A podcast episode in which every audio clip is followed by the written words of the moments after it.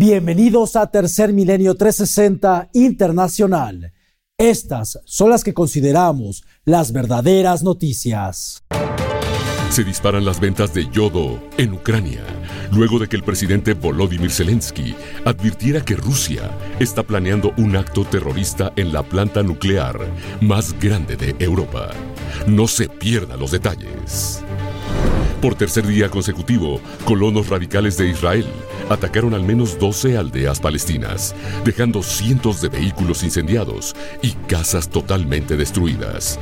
Una medida violenta que se suma al reciente ataque selectivo con un dron que dejó tres muertos en la yihad islámica.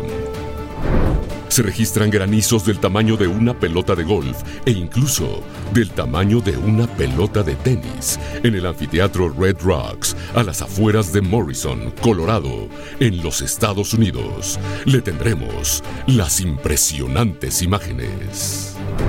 De acuerdo a la más reciente encuesta, el último año fue la segunda peor temporada para los números poblacionales de las abejas melíferas de los Estados Unidos, debido al uso de los plaguicidas en la nación de las barras y las estrellas.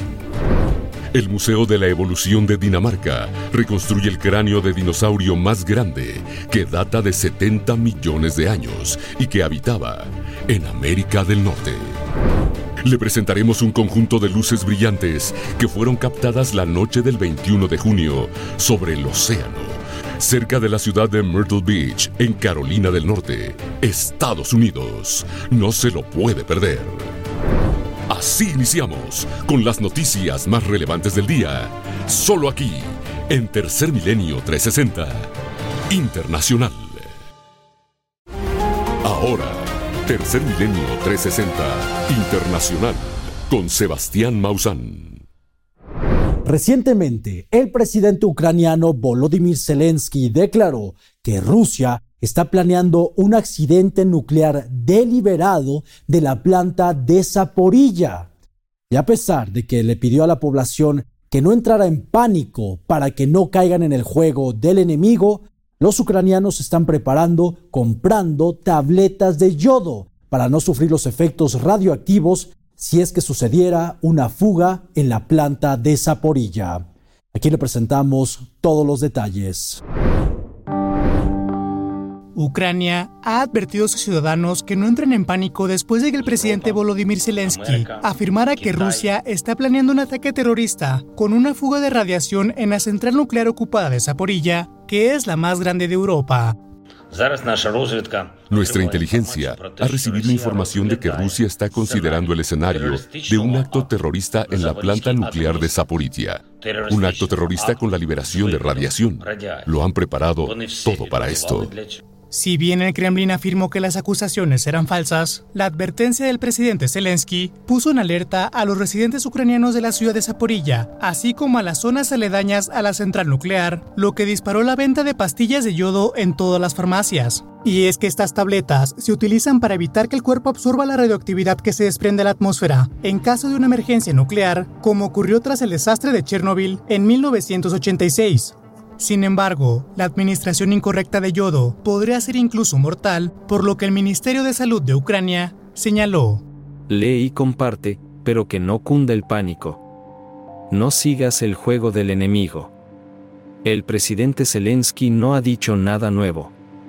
Rusia es un país terrorista del que, como un mono con una granada, se puede esperar cualquier cosa, Asimismo, el temor por la central nuclear de Zaporilla ha aumentado desde la destrucción de la presa de Kayovka, que suministra el agua utilizada para refrigerar la central, donde un desastre nuclear sin duda afectaría a gran parte de los países que rodean a Ucrania.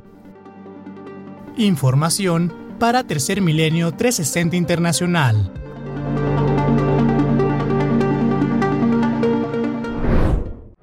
Yevgeny Prigozhin, el líder del grupo de mercenarios rusos Wagner, afirmó que el Ministerio de Defensa de Rusia está mintiendo acerca de que han logrado detener la contraofensiva ucraniana en el sur de Ucrania. De hecho, afirmó que las tropas militares rusas se están empezando a retirar. Y por primera vez, Yevgeny Prigozhin cuestionó el motivo de la guerra ruso-ucraniana. Estas fueron las declaraciones del líder del grupo mercenario Wagner. A través de un video de 30 minutos publicado en su cuenta de Telegram, el jefe del grupo de mercenarios Grupo Wagner PMC, Yevgeny Prigozhin, acusó a los líderes militares de Rusia de mentirle al público ruso y al mismo presidente de la Federación Rusa, Vladimir Putin, sobre las justificaciones para invadir Ucrania y el material bélico y el coste humano que la guerra en Ucrania ha dejado. Estas fueron las palabras de Yevgeny Prigozhin. El 24 de febrero no hubo nada extraordinario. Ahora el Ministerio de Defensa ruso está tratando de engañar al presidente, Vladimir Putin, y al público, y decirles que hubo una agresión insana por parte de Ucrania y que iban a atacarnos junto con todo el bloque de la OTAN. La llamada Operación Especial del 24 de febrero se lanzó por razones completamente diferentes. ¿Por qué se necesitaba la guerra? Se necesitaba la guerra para que un puñado de cabrones pudiera divertirse y llamar la atención de las relaciones públicas, mostrando lo fuerte que es el ejército, para que el ministro de Defensa ruso, Sergei Shoigu, pudiera convertirse en mariscal. Y ese decreto estaba listo. Para entonces, podría obtener una segunda estrella héroe, porque realmente quería formar parte de la historia rusa como un gran nacional de Tuba dos veces héroe de Rusia y un mariscal básicamente en tiempos de paz. La guerra no era necesaria para devolver a los ciudadanos rusos a nuestro seno, y no para desmilitarizar y desnazificar Ucrania. Era necesaria una estrella con bordado adicional para que un enfermo mental pudiera lucir bien en una almohada de ataúd.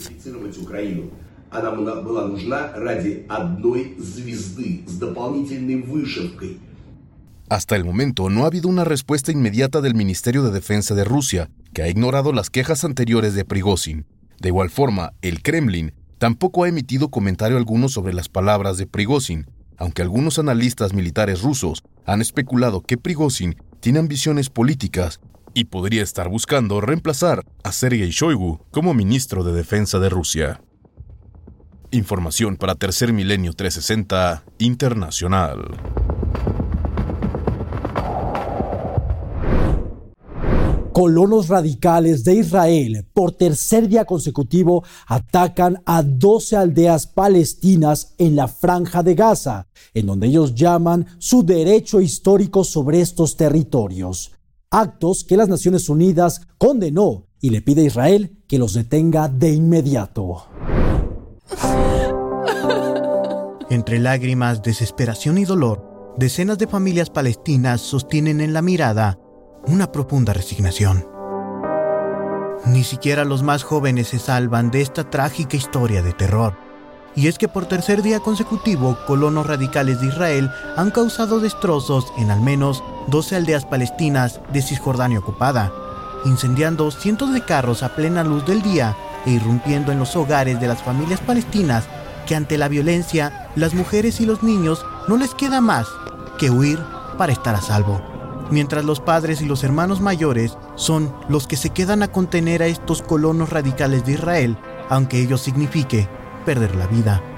Escuchemos el siguiente testimonio de una madre que ha presenciado la muerte de su hijo a manos de estos colonos radicales de Israel. Él es el primero en salir cada vez que hay colonos. Siempre le dije, Omar, quédate lejos de ellos. No te olvides de tus hermanos pero solía decir que yo cuidara de ellos. Solía decirme eso cada vez que los colonos venían. Dios, mi querido Omar dio su vida por nosotros. Entre las familias afectadas por los ataques de los colonos de Israel se encontraban residentes palestinos con nacionalidad estadounidense, mismos que han solicitado a la Oficina Estadounidense de Asuntos Palestinos en Jerusalén mayor seguridad. Y es que esta escalada de violencia en Cisjordania se da en medio de los ataques con drones a territorios palestinos perpetrados por Israel, en donde tres militantes de la yihad islámica murieron, un hecho que desde 2006 no se había repetido, por lo que las Naciones Unidas han instado a Israel que detenga estos violentos ataques antes de que sea demasiado tarde. La violencia de esta semana en Cisjordania ocupada corre el riesgo de salirse de control, alimentada por la política estridente y una escalada en el uso de armamento militar avanzado por parte de Israel. Este fuerte deterioro está teniendo un impacto terrible tanto en los palestinos como en los israelíes y perdimos el fin inmediato de la violencia. and we call for an immediate end to the violence.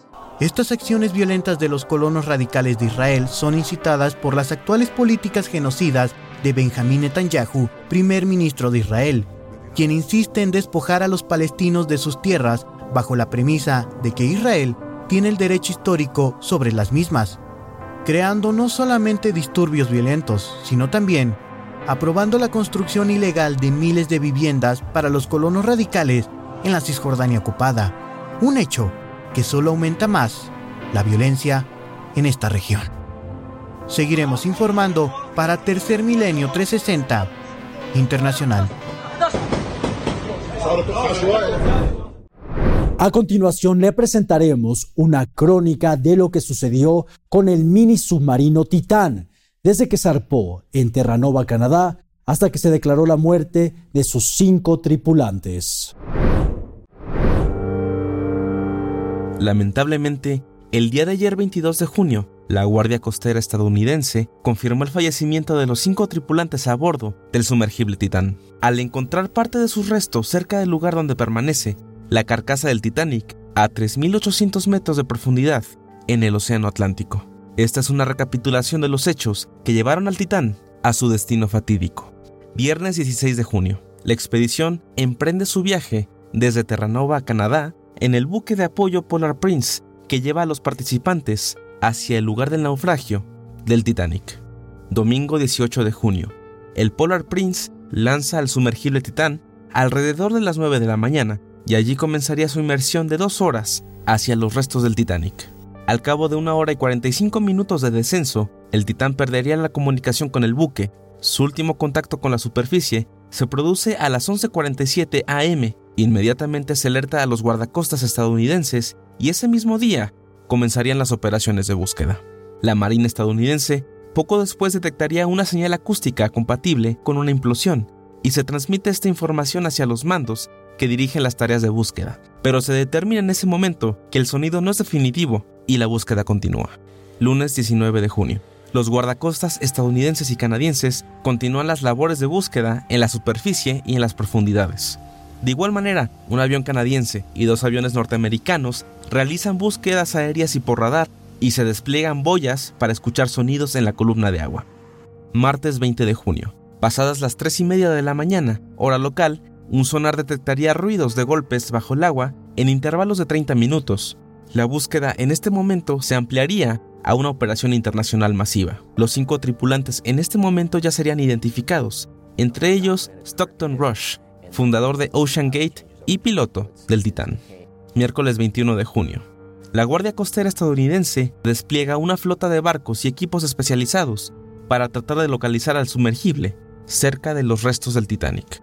Jueves 22 de junio. Un robot teledirigido de origen francés arriba al fondo marino y se realiza una búsqueda con sensores infrarrojos. Alrededor del mediodía, la Guardia Costera de Estados Unidos dice que un campo de escombros fue descubierto en la zona de búsqueda y más tarde, John Mauger, comandante de la Guardia Costera estadounidense, confirmaría los peores temores.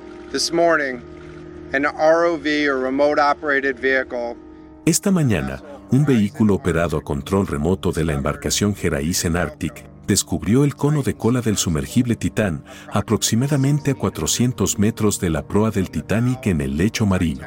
Posteriormente, se encontraron escombros adicionales. En consulta con expertos de dentro del Comando Unificado, los escombros son consistentes con una pérdida catastrófica de la cámara de presión. Tras esta determinación, notificamos de inmediato a las familias.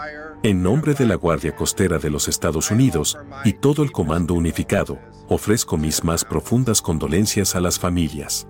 Solo puedo imaginar cómo ha sido esto para ellos y espero que este descubrimiento les brinde algo de consuelo durante este momento difícil.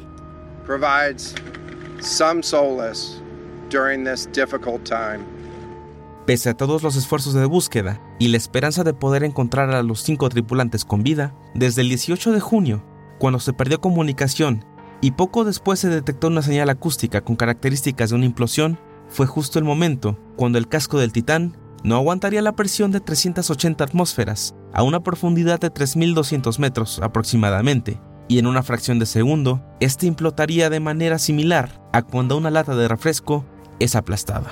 Y de esta manera, los cinco tripulantes del Titán perderían la vida en un viaje sin regreso hacia los restos del Titanic. Información para Tercer Milenio 360 Internacional.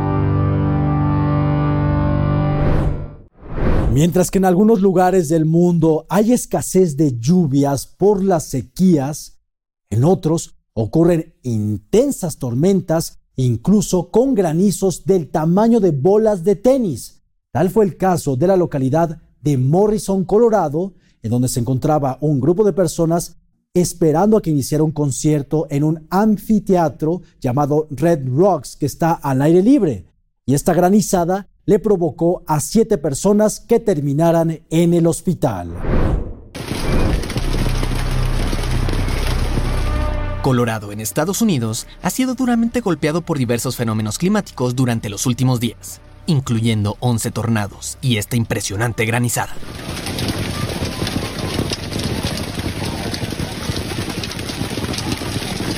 El miércoles 21 de junio, una tormenta de granizo azotó el anfiteatro Red Rocks, en las afueras de Morrison, Colorado, mientras miles de personas esperaban a que iniciara el concierto de Louis Tomlinson, un ex miembro del grupo One Direction.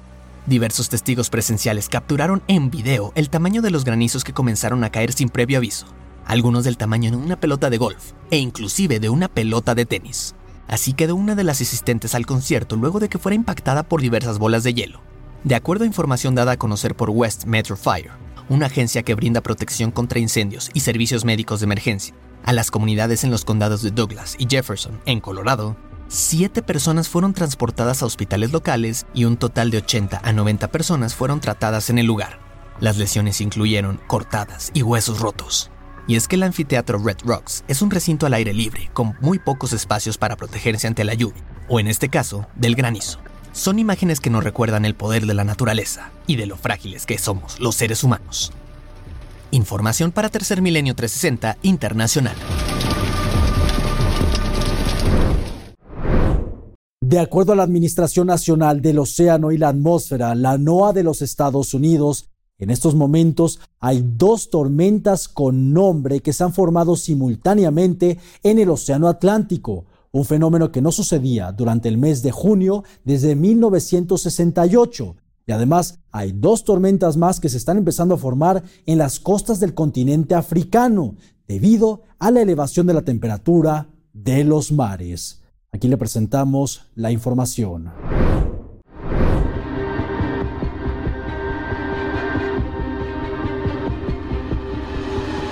El inicio de la temporada de huracanes se está comportando de manera anormal, ya que hasta el momento dos tormentas tropicales con nombre se han formado en el Caribe.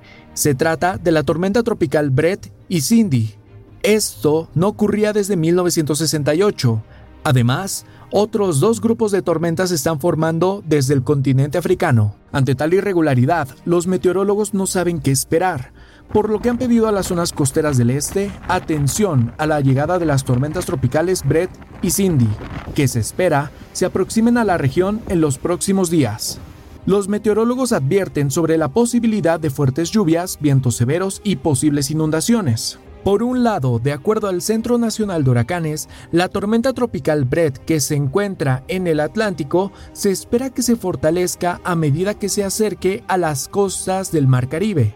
Por otro lado, la tormenta tropical Cindy ha surgido en el Golfo de México y se pronostica que siga una trayectoria hacia el norte, donde eventualmente se debilitará. Las autoridades locales ya han activado los protocolos de emergencia y están instando a los habitantes a mantenerse informados sobre los avisos y recomendaciones oficiales. Se espera que ambas tormentas tropicales traigan consigo fuertes lluvias y mal tiempo. Esto podría provocar deslizamientos de tierra y desbordamiento de ríos, aumentando el riesgo de inundaciones repentinas. Las tormentas Brett y Cindy pueden representar una seria amenaza para las naciones caribeñas y la costa este de los Estados Unidos en los próximos días. La precaución y la preparación son clave para enfrentar estas condiciones climáticas adversas y garantizar la seguridad de las comunidades. Nosotros seguiremos informando para Tercer Milenio 360 Internacional. Un estudio realizado por la Universidad de Maryland y Auburn en los Estados Unidos afirma que este año ha sido la segunda peor temporada para las abejas mielíferas en los Estados Unidos, debido al gran uso de los plaguicidas en la Unión Americana. Dejemos de utilizar tantos plaguicidas en el mundo y no sigamos el ejemplo de los Estados Unidos, porque sin las abejas, simplemente los seres humanos no podríamos sobrevivir en el planeta Tierra. De acuerdo a la más reciente información, las abejas melíferas de Estados Unidos tuvieron su segunda temporada más mortal registrada, con casi el 50% de las colonias de abejas de la nación americana que murieron. Esta información se dio a conocer según una encuesta anual de abejas realizada en conjunto por la Universidad de Maryland y la Universidad de Auburn, en un periodo comprendido entre marzo de 2022 y marzo de 2023. En este último periodo, se dijo que el 48% de las colonias se perdieron, frente al 50.8% que perecieron en el 2020 y 2021. Este es un número de pérdidas muy preocupante cuando apenas manejamos colonias suficientes para satisfacer las demandas de polinización en los Estados Unidos. También destaca el arduo trabajo que deben hacer los apicultores para reconstruir el número de colonias cada año. Jeff Pettis, presidente de la Asociación Mundial de Apicultores Apimondia. Esta disminución de las abejas es notablemente preocupante, y ante ello se han enlistado diversas causas de su muerte. Los científicos dijeron que una combinación de parásitos, pesticidas, hambre y los efectos de la crisis climática siguen causando grandes muertes. Otro problema importante son los episodios de clima extremo que también han afectado a la población de abeja. Por ejemplo, el clima inusualmente cálido en el área de Washington, D.C., en enero, con temperaturas de hasta 26 grados Celsius, sacó a algunas abejas de su rutina normal de invierno. Y luego, cuando volvió a enfriarse, sufrieron. Recordemos la importancia de las abejas con datos contundentes. Son cruciales para el suministro de alimentos, ya que polinizan más de 100 de los cultivos que comemos, incluidos frutos secos, verduras, bayas, cítricos y melones. De hecho, la abeja es considerada por muchos, como la Real Sociedad de Geografía de Londres, como el animal más importante del mundo por su determinante labor polinizadora. Los datos de esta encuesta son reflejo de lo que podría estar pasando en otras partes del mundo, sobre todo si seguimos utilizando gran cantidad de plaguicidas y destruyendo su hábitat. Información para Tercer Milenio 360 Internacional. Arqueólogos en los Estados Unidos descubrieron lo que podría ser el cráneo de dinosaurio más grande que se ha encontrado hasta el día de hoy. Se trata de un Torosaurus, el cual llevaron hasta el Museo de la Evolución de Dinamarca, en donde actualmente está siendo exhibido. El Museo de la Evolución de Dinamarca reconstruyó el cráneo más grande de dinosaurio que se haya encontrado en el mundo hasta el día de hoy. Un conjunto de huesos que pesa más de 6 toneladas, mide más de 7 metros y data de hace 70 millones de años. Este cráneo fue encontrado en los Estados Unidos, luego trasladado a Dinamarca para su reconstrucción y ahora es exhibido en el Museo de la Evolución de este país europeo bajo el nombre de Adán, un torosaurus que habitó en lo que hoy es la parte norte del continente americano. Habla Christopher Knuth, arqueólogo estadounidense. Para mí, lo más fascinante es que puedes encontrar algo bajo el suelo que tiene 150 millones de años y está bien, muy bien conservado. Es una locura decir que eso es posible. También escuchemos a Mark Lowen, paleontólogo de la Universidad de Utah. Muchos de estos animales se están conservando en museos para que los estudien los investigadores. Diferentes científicos irán a Dinamarca para ver estos restos realmente importantes. El cráneo de Adán, el imponente torosaurus herbívoro que habitó América del Norte, ya forma parte de la exposición del periodo pérmico del Museo de la Evolución de Dinamarca y es todo un espectáculo, pues también es uno de los restos de dinosaurio mejor conservados en la historia una muestra más de que quizás nunca terminaremos de descubrir y conocer por completo todos los tesoros históricos que guarda el planeta Tierra. Información para Tercer Milenio 360 Internacional. Por su parte, arqueólogos neerlandeses descubrieron en los Países Bajos un santuario de 4.000 años de antigüedad similar al Stonehenge en el Reino Unido. el cual está alineado a los equinoccios y solsticios de nuestro planeta. Aquí le presentamos el descubrimiento. En las afueras de la ciudad de Tiel, en los Países Bajos, arqueólogos de este país han descubierto un santuario con 4.000 años de antigüedad, similar a Stonehenge. Este santuario está formado por montículos de tierra, un camino ritual y postes de madera que según los expertos están alineados con los solsticios y los equinoccios, además de que el montículo principal sería un calendario solar. Los arqueólogos neerlandeses aseguran que en este lugar se realizaban ceremonias y se enterraba a los muertos. Se han encontrado ofrendas rituales y una punta de lanza de cobre. En una de las tumbas fue hallada una cuenta de vidrio que de acuerdo a los expertos proviene de Mesopotamia, en lo que actualmente es Irak, por lo que este objeto habría viajado casi 5.000 kilómetros. Se piensa que este antiguo santuario estuvo en uso por alrededor de 800 años y que también funcionó como un observatorio astronómico. Sin duda se trata de un importante descubrimiento arqueológico, prueba de que aún tenemos mucho que aprender acerca de nuestro pasado. Información para Tercer Milenio 360 Internacional.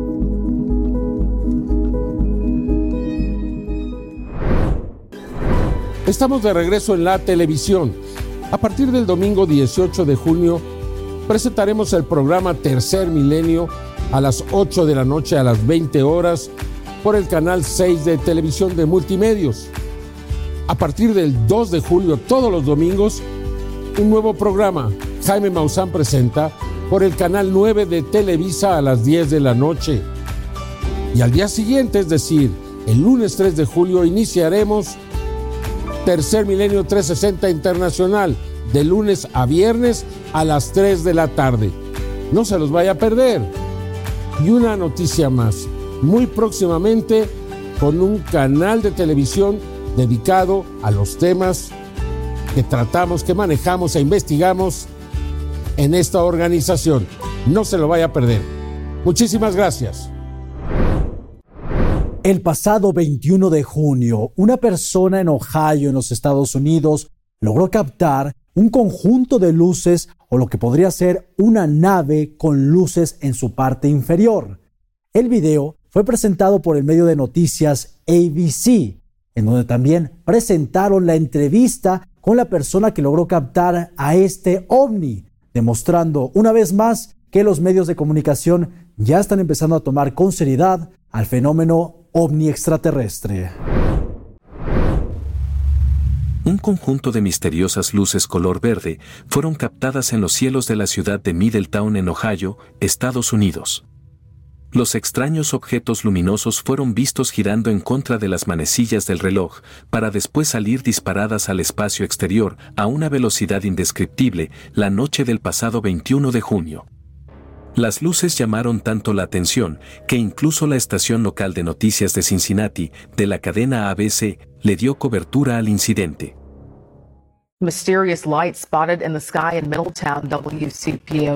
Ahora una misteriosa luz vista en el cielo de Middletown. WCPO9 recibió videos de los testigos que quieren saber qué eran. La reportera de noticias WCPO9 Taylor Nemo ha tratado de encontrar las respuestas y se nos une en vivo desde Middletown. Taylor, ¿qué está pasando? Taylor, what's going on? Sí, Kristen, tuvimos varios testigos que nos contactaron porque vieron esas luces verdes giratorias en el cielo. Kaden Little de Middletown se acercó y nos dijo que vio las luces a eso de las 10.30 o 11 de anoche. Mira este video que nos mandó. Puedes ver un anillo de luces verdes girando en el cielo. Y otro video tomado por Bryce Gerrick también muestra esas luces y luego de pronto puedes ver que las luces se alejan rápidamente a la izquierda de la pantalla y luego solo desaparecen. Ahora, el pequeño dice que parece ser mucho más grande que un drone. Lucía como algo que nunca había visto. Como, he visto drones volando antes y esto no era como ningún tipo de dron, por la forma en que se movía y que tan rápido despegó, nunca vi algo así. Un grupo de personas se quedaron grabando. La gente estaba como aterrorizada. Hemos tratado de encontrar respuestas, así que contactamos a la policía local y la oficina del condado Batley, pero dijeron que no sabían lo que era. Misteriosas luces giratorias color verde que despegaron al espacio exterior a una enorme velocidad, captadas en Middletown, Ohio, la noche del pasado 21 de junio. Con información para Tercer Milenio 360 Internacional. El pasado 20 de junio, frente a las costas de Aguadilla, en Puerto Rico, unas personas que se encontraban en una embarcación tuvieron un encuentro cercano con un objeto submarino no identificado, conocidos como OSNIs. En la grabación también se puede apreciar la silueta de un humanoide que venía acompañando a este objeto. Las imágenes son extraordinarias. Juzgue usted mismo. Mira, mira, mira, prendí y. Poco antes del anochecer del martes 20 de junio del 2023, un grupo de amigos que navegaba frente a las costas de la ciudad de Aguadilla en Puerto Rico sostuvieron un encuentro cercano con un extraño y misterioso OSNI, un objeto submarino no identificado que se desplazaba muy cerca de su posición.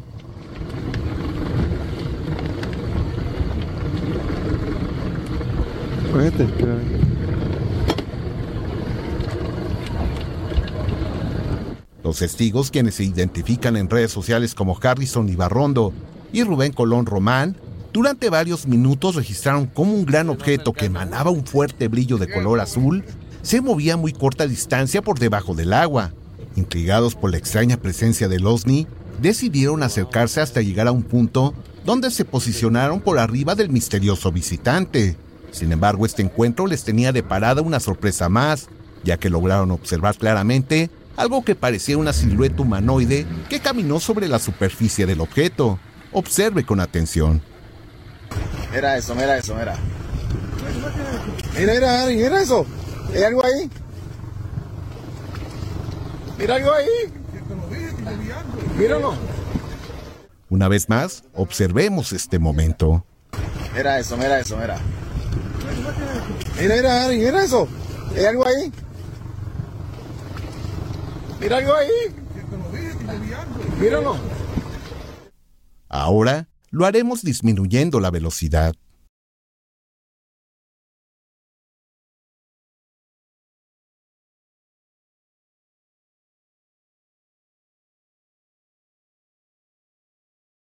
Para analizar este intrigante momento congelamos un cuadro de video, realizamos un acercamiento y aplicamos alto contraste.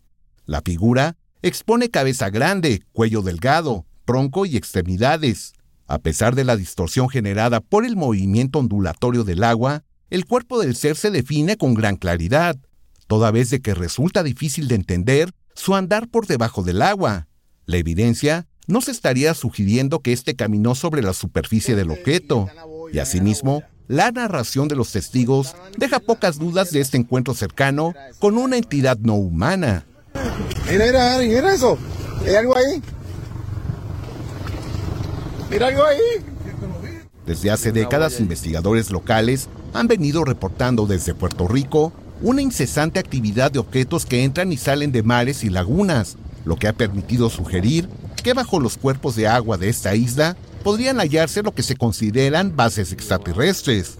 Más allá de estas teorías, es importante recordar que estos OSNIs son reconocidos oficialmente como objetos transmedio, tecnología avanzada desconocida para el hombre que tiene la capacidad de trasladarse por el espacio, la Tierra y los cuerpos de agua. Información para Tercer Milenio 360 Internacional. Mira, mira, mira eso. ¿Hay algo ahí? Mira algo ahí. Míralo.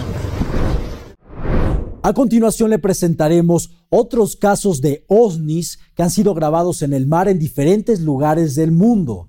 Las evidencias son impresionantes. Aquí se las presentamos.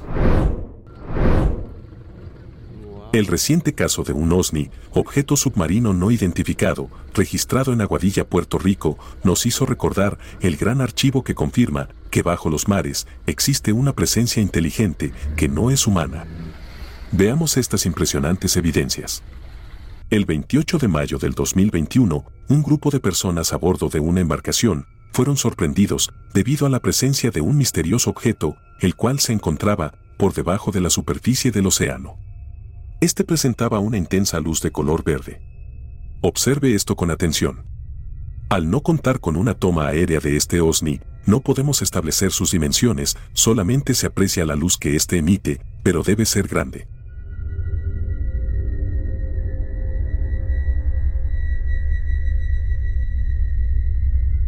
Recuerde que los más importantes reportes realizados por personal de la Marina de los Estados Unidos nos han confirmado que en las costas del Pacífico, en la zona donde se localiza la isla San Clemente, el 14 de noviembre del 2004, el portaaviones Nimitz y el acorazado Princeton realizaban maniobras de entrenamiento sin saber que se enfrentarían con diversos objetos voladores no identificados que descendían del espacio a velocidades supersónicas de más de 50.000 kilómetros por hora directamente hacia la zona del Pacífico Norte.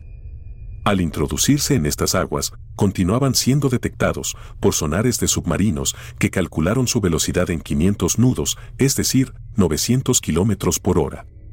OSNIs. Objetos submarinos no identificados. También recordemos la extraordinaria grabación, obtenida el 4 de septiembre del año 2011. En el mar de Suecia, una embarcación era seguida por un objeto, este se desplazaba por debajo del agua. En ese entonces, el caso fue investigado por las Fuerzas Armadas para saber de qué se había tratado. En las imágenes podemos ver claramente cómo este objeto sigue a la embarcación en todo momento. ¿Qué tipo de tecnología es esta? Pueden estar dentro y fuera del agua sin que se vea afectada su velocidad y su desplazamiento. Lo que estamos viendo en las imágenes es claramente tecnología no humana. Información para Tercer Milenio 360 Internacional. Le recordamos que lo esperamos este domingo en nuestro programa de Tercer Milenio a través del canal 6 de Multimedios, el cual se transmitirá a partir de las 8 de la noche. Muchas gracias por acompañarnos. Los esperamos en la siguiente emisión de Tercer Milenio 360 internacional.